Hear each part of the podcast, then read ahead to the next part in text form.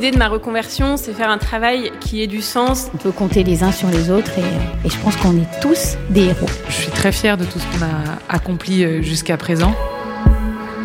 Engagé. Il et elle travaillent pour le groupe SOS. Chacun et chacune est engagé à son propre niveau en agissant au profit des plus vulnérables, des générations futures et des territoires. Inégalité grandissante, crise climatique, jeunesse en errance, discrimination, fracture territoriale, emploi, les structures dans lesquelles il ou elle travaille tentent de répondre aux enjeux sociaux et environnementaux auxquels nous sommes tous confrontés aujourd'hui. On pourrait les percevoir comme des héros et héroïnes du quotidien, mais la plupart rejettent cette appellation chevaleresque.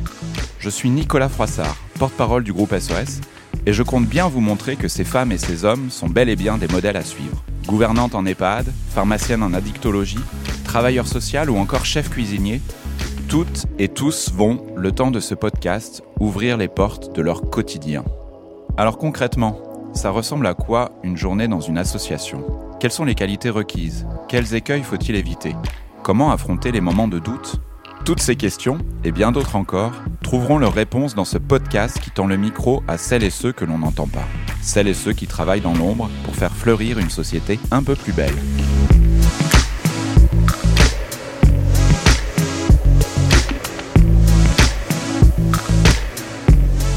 Le laboratoire des publics.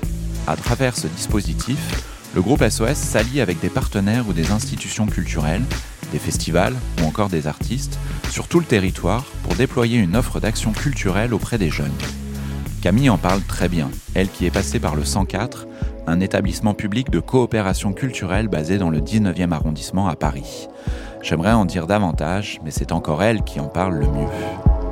Je m'appelle Camille Chevrier et je suis euh, chef de projet au laboratoire des publics au sein du groupe SOS Culture. Camille, que faisais-tu euh, avant d'exercer ce, ce métier?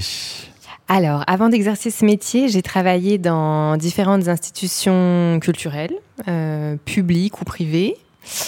Et juste avant de venir au groupe SOS, euh, je travaillais à la direction de la production du 104 euh, Paris, voilà, qui est un lieu de culture et d'innovation dans le 19e arrondissement. Et la production, ça veut dire quoi?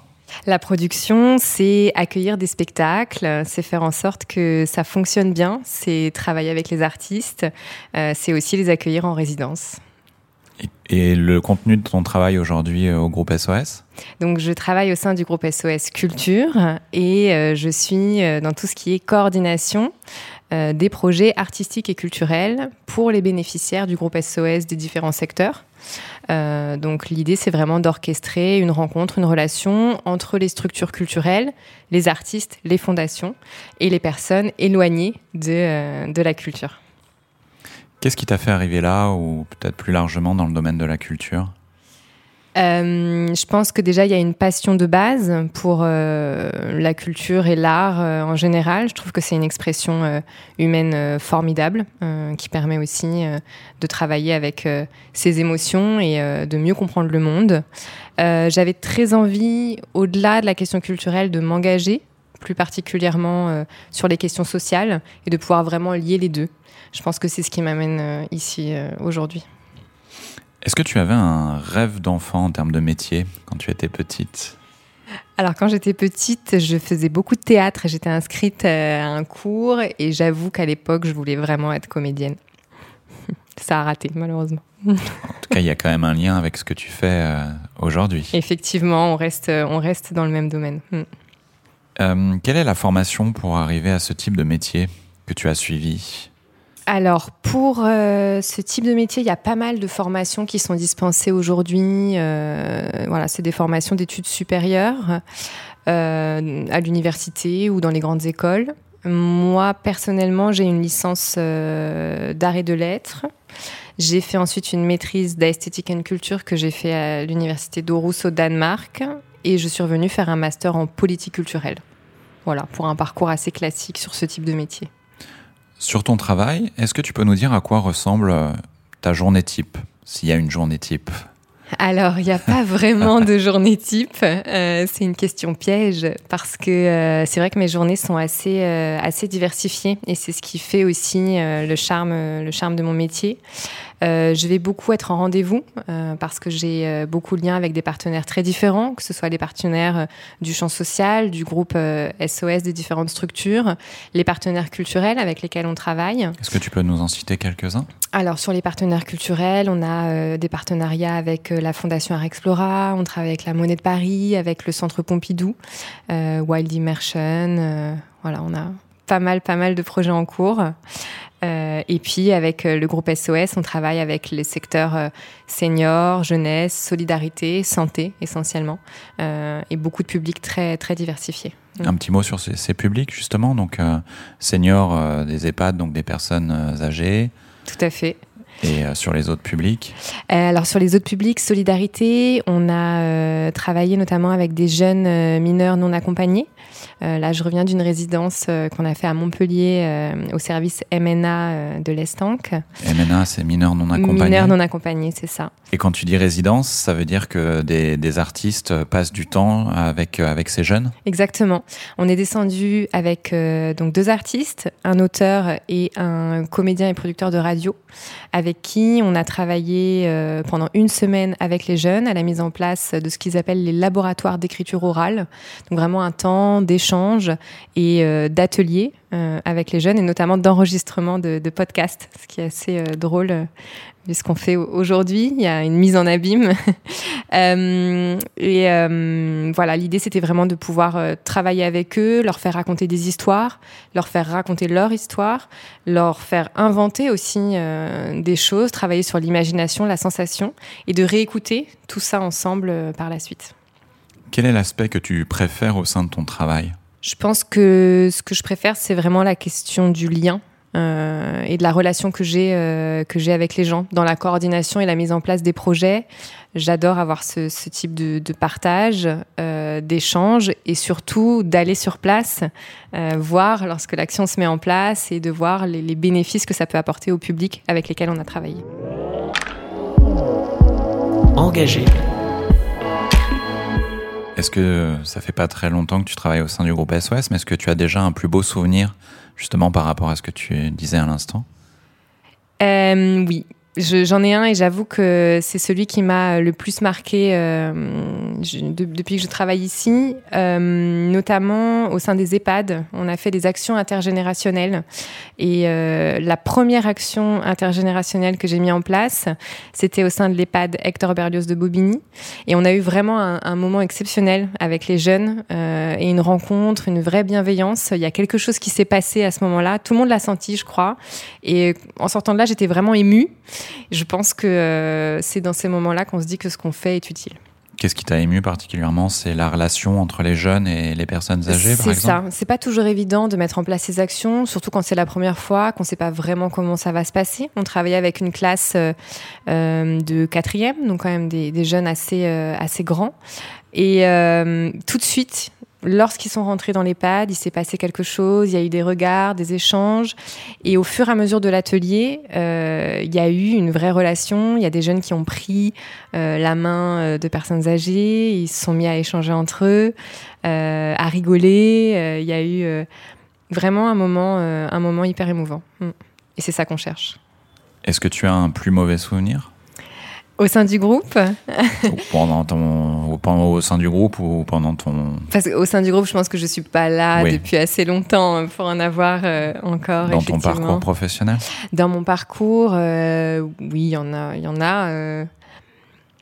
Là, ce à quoi je pense, c'est au début de ma carrière professionnelle, j'organisais un, un, festival de théâtre. Euh, donc j'étais dans la, coordination et il y avait une, donc le, moment d'ouverture. On avait normalement un moment de, prise de parole du maire. Euh, sauf que le maire est arrivé très très en retard et je pense qu'il avait euh, pris l'apéro avant de venir et qu'il est arrivé malheureusement un peu éméché. Ce qu'il a fallu gérer. Voilà, ça, ça reste un souvenir plutôt mauvais sur le moment, mais après on en a, on en a bien rigolé. Mm. Quelles sont les trois qualités requises pour exercer ton, ton métier selon toi et pourquoi euh, Je pense qu'il faut déjà avoir une très bonne organisation. Euh, c'est vrai que voilà, il faut avoir euh, la capacité de gérer plusieurs choses en même temps et pas se sentir débordé.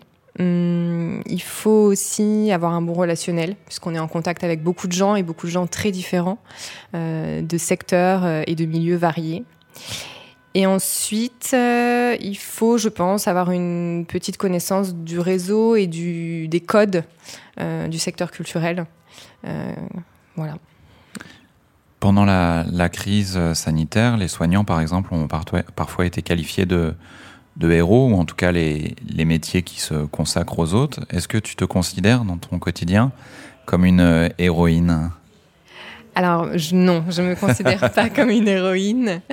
Euh, non, je me considère pas comme une héroïne, mais par contre, euh, je prends beaucoup de plaisir à faire ce que je fais chaque jour, et, et j'espère, j'espère en donner aussi un peu par les actions qu'on met en place. Mm.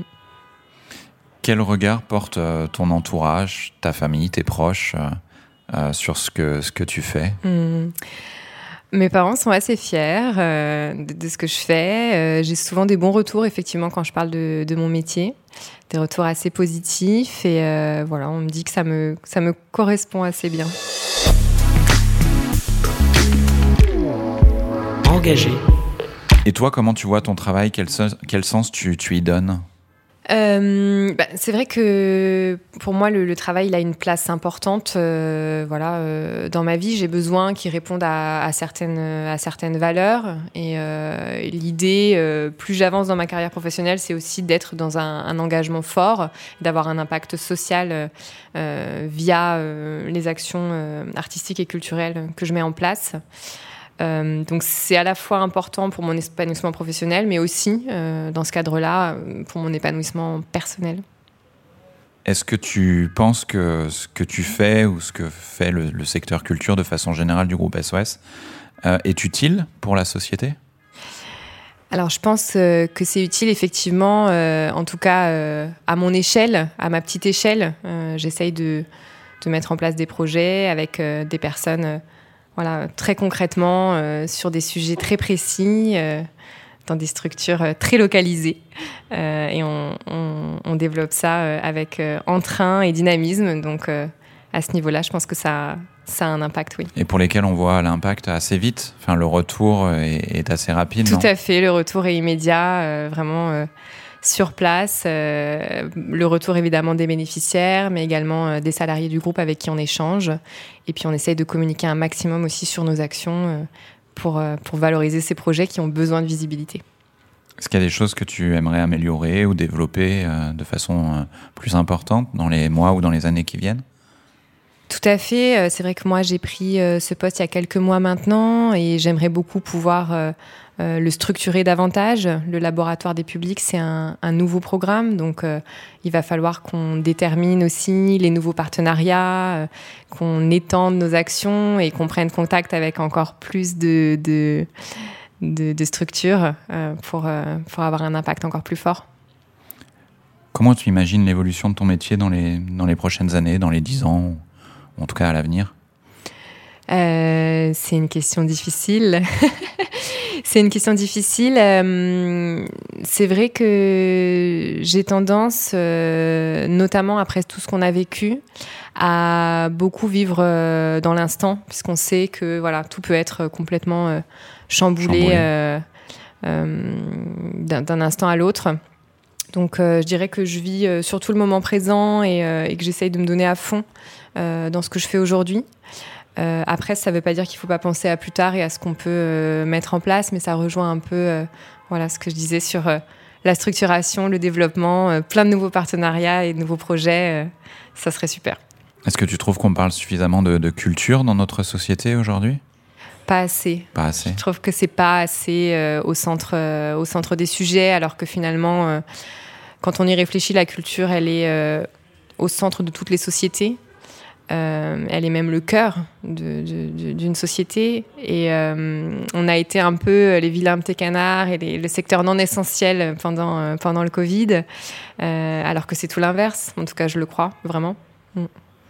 Est-ce que tu te verrais faire un autre métier? Difficilement. C'est vrai que si j'en fais un autre, il faudrait qu'il ressemble énormément à celui-là. Euh, pouvoir lier la question culturelle et la question sociale, c'est quand même euh, un enjeu très fort. Et bah, je viens de commencer celui-ci, je m'y sens très bien, donc continuons comme ça pour le moment. Tu disais que quand tu étais petite, tu voulais être comédienne, ou en tout cas faire du, théâtre. Est-ce qu'il y a euh, une œuvre euh, ou euh, un artiste qui, t'a particulièrement marqué, qui, t'accompagne au cours de ta vie? Alors quand j'étais quand j'étais enfant, effectivement, je faisais du théâtre et on travaillait beaucoup sur voilà des œuvres surtout très classiques. mais quand j'ai commencé à grandir, évidemment, j'ai été beaucoup dans les salles de spectacle et j'ai été personnellement très marquée par par le travail de Sharon Eyal, qui est euh, une chorégraphe. on est plutôt sur le registre de la danse, mais qui fait des choses incroyables euh, sur euh, le corps de, ces artistes et qui les travaille comme une comme une matière en fait. c'est vraiment vraiment beau beau à voir et ça ça me ça me transporte à chaque fois.